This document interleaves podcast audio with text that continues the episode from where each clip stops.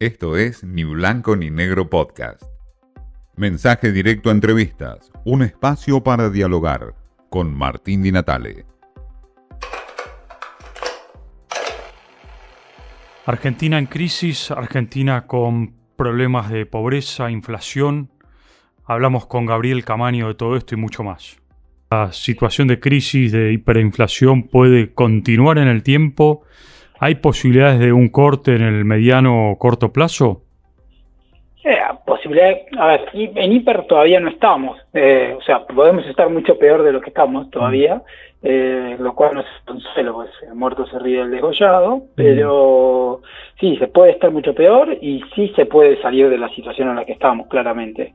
Pasa que para salir de la situación en la que estamos necesitamos eh, alguien que tenga, un, alguien que sea creíble y que tenga un un plan o una hoja de ruta, para no decir plan y que se entienda un poco mejor, eh, que le resulte creíble a, los agentes económicos también, eh, que una hoja de ruta que apunte a resolver los desequilibrios macroeconómicos, ¿no? El déficit fiscal, la emisión, eh, si uno resuelve eso, tiene una hoja de ruta que la gente la crea que es posible de implementarse, uno sale de esta situación, lleva tiempo, no es fácil, tiene sus costos que hay que pagarlos, pero se puede salir, sí. ¿Los costos inmediatos cuáles serían, digamos, para salir de una crisis de estas características? Depende de la receta que utilices, pero probablemente tengas inicialmente una aceleración o un mantenimiento de estos nivel de inflación alto porque tiene que hacer el ajuste fiscal y ese ajuste fiscal implica eh, ajustar precios relativos, por ejemplo, lo, más claro, las tarifas de los servicios públicos, y eso tiene efectos directos y de segunda ronda sobre la inflación, y después tenés que hacer una unificación o una simplificación eh, del cepo, digamos, un desdoblamiento si querés, lo ideal sería hacer una unificación del mercado de cambio, salir de los controles de cambio, y eso va a implicar eh, eh, una devaluación, digamos, y eso también implica un ajuste de precios relativos que también le suma en el corto plazo eh, combustible de la inflación. una vez que vos haces esas dos cosas, si ajustás el, digamos, el déficit fiscal y tenés un esquema monetario consistente con, con, una tasa de inflación baja, la inflación baja, pero primero vas a tener, digamos, una aceleración o un mantenimiento de estos altos niveles de inflación, digamos. ¿Vos ves? que pasar Sí, perdón. No, te pregunto, ¿vos ves, Gabriel, la posibilidad de, eh, como uno de los remedios, la dolarización? a ver, la dolarización tiene, desde un punto de, política económica óptima, tiene pros y contras, después hay distintas formas de aplicarla, hay secuencias que son tienen más sentido que otras, y después hay implementaciones, ¿no? Te diría, mira, eh, la dolarización puede ser una solución, sí, no es, no, es la mejor solución, está claro eso. Eh, la secuencia que te están planteando para dolarizar no es consistente y la implementación no cierra. Entonces, uno más dos más tres, lo que hay sobre la mesa no es bueno. Igual podría haber una versión de dolarización que digamos, que cerrara, sí podría haber, no es lo que hoy está sobre la mesa, digamos. Eh, hay países que han, digamos, como El Salvador, primero estabilizado, han hecho el ajuste fiscal, han hecho las reformas y después, cuando la economía se estaba estabilizada, han dolarizado.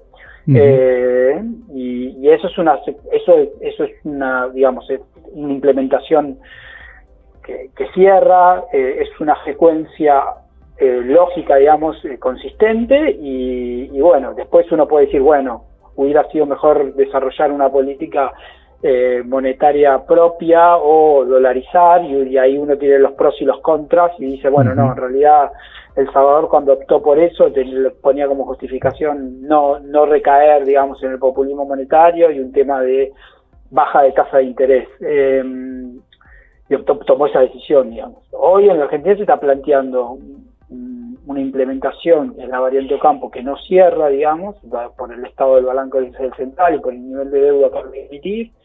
La secuencia, decir voy a dolarizar para bajar la inflación, eh, no es consistente, digamos, porque primero vos deberías hacer el ajuste fiscal y, y, y deberías hacer las reformas, digamos, porque la, dolarizar es, es una elección de política económica muy dura que te exige que toda la economía sea muy flexible, entonces vos primero deberías flexibilizar la economía. Entonces, desde el punto de vista de la secuencia, no sería consistente.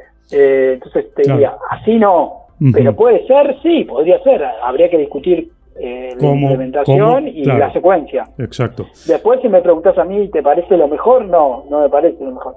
Eh, pero bueno, eso ya es otra discusión. Pero a mí a lo mejor me parece hacer lo mismo que hizo el resto de la región, sacando Ecuador, y, eh, digamos, eh, el resto no dolarizó y logró bajar la inflación y tiene desempeños macroeconómicos muy aceptables, digamos, incluso mejores que los de Ecuador. Entonces, pero bueno, no lo decido yo, lo decidimos entre todos. Gabriel, lo inicial que vos planteaste es cambios de raíz en términos que van a costar, obviamente, para lo que es lo interno, para reacomodar la economía interna. Ahora después, también hace falta que hacia afuera sea la Argentina nuevamente un país creíble. ¿Cómo se logra eso? Claro, bueno, sí, claramente. Todo va de la, de la, de, todo va de la mano, digamos. Eh, decía que la forma de bajar los costos de un programa de estabilización era que, es una redundancia, es que el programa fuera creíble, ¿no? Claro. Si vos hacías un cambio lo suficientemente grande de régimen, que fuera creíble el cambio de régimen, ¿qué quiere decir un cambio de régimen? Que decir, bueno, che, yo no voy a hacerlo, esto que, esto que viene ahora es distinto, mirá, voy a hacer, voy a hacer esto y lo hago, y con eso te demuestra que lo que empezó ahora es distinto. Eh, por eso es importante, eh, uno reformas estructurales, no sé, la reforma del mercado laboral, la reforma de, la, de, los marcos regulatorios, la regulación, son importantes en sí mismos por lo que implican, pero también son importantes como señales, de decir, che, acá hay algo que cambió. Entonces, eso le habla tanto a los de adentro como a los de afuera. Si los de afuera no se convencen que lo que viene es distinto, muy difícil que los de afuera lo crean, ¿no? Eh, tiene que empezar el, el, convencimiento, tiene que empezar primero por los locales, que son los que no invierten, que son los que eh, formamos activos externos, o sea, no queremos ahorrar en, moneda local ni en activos locales. Eh, entonces, eso es lo, primero. Si vos logras convencer a los agentes económicos locales de que hay un cambio de régimen, lo de afuera va a venir naturalmente, digamos.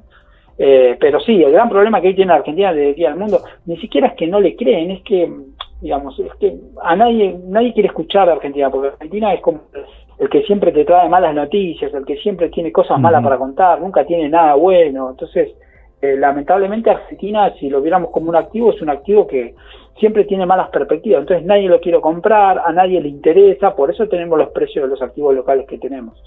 Pero Argentina lo que tiene que generar es, eso, tiene que crear, hacer un cambio de régimen que para adelante te cuente una nueva historia, una nueva historia más esperanzadora, ¿no? Entonces que eso le dé ganas a alguien decir, che, yo quiero comprar Argentina. Gabriel Camaño nos dice que todavía no tocamos fondo, que aún puede ser peor, que la hiperinflación no llegó y que la salida va a ser bastante, bastante costosa. Esto fue Ni Blanco ni Negro Podcast.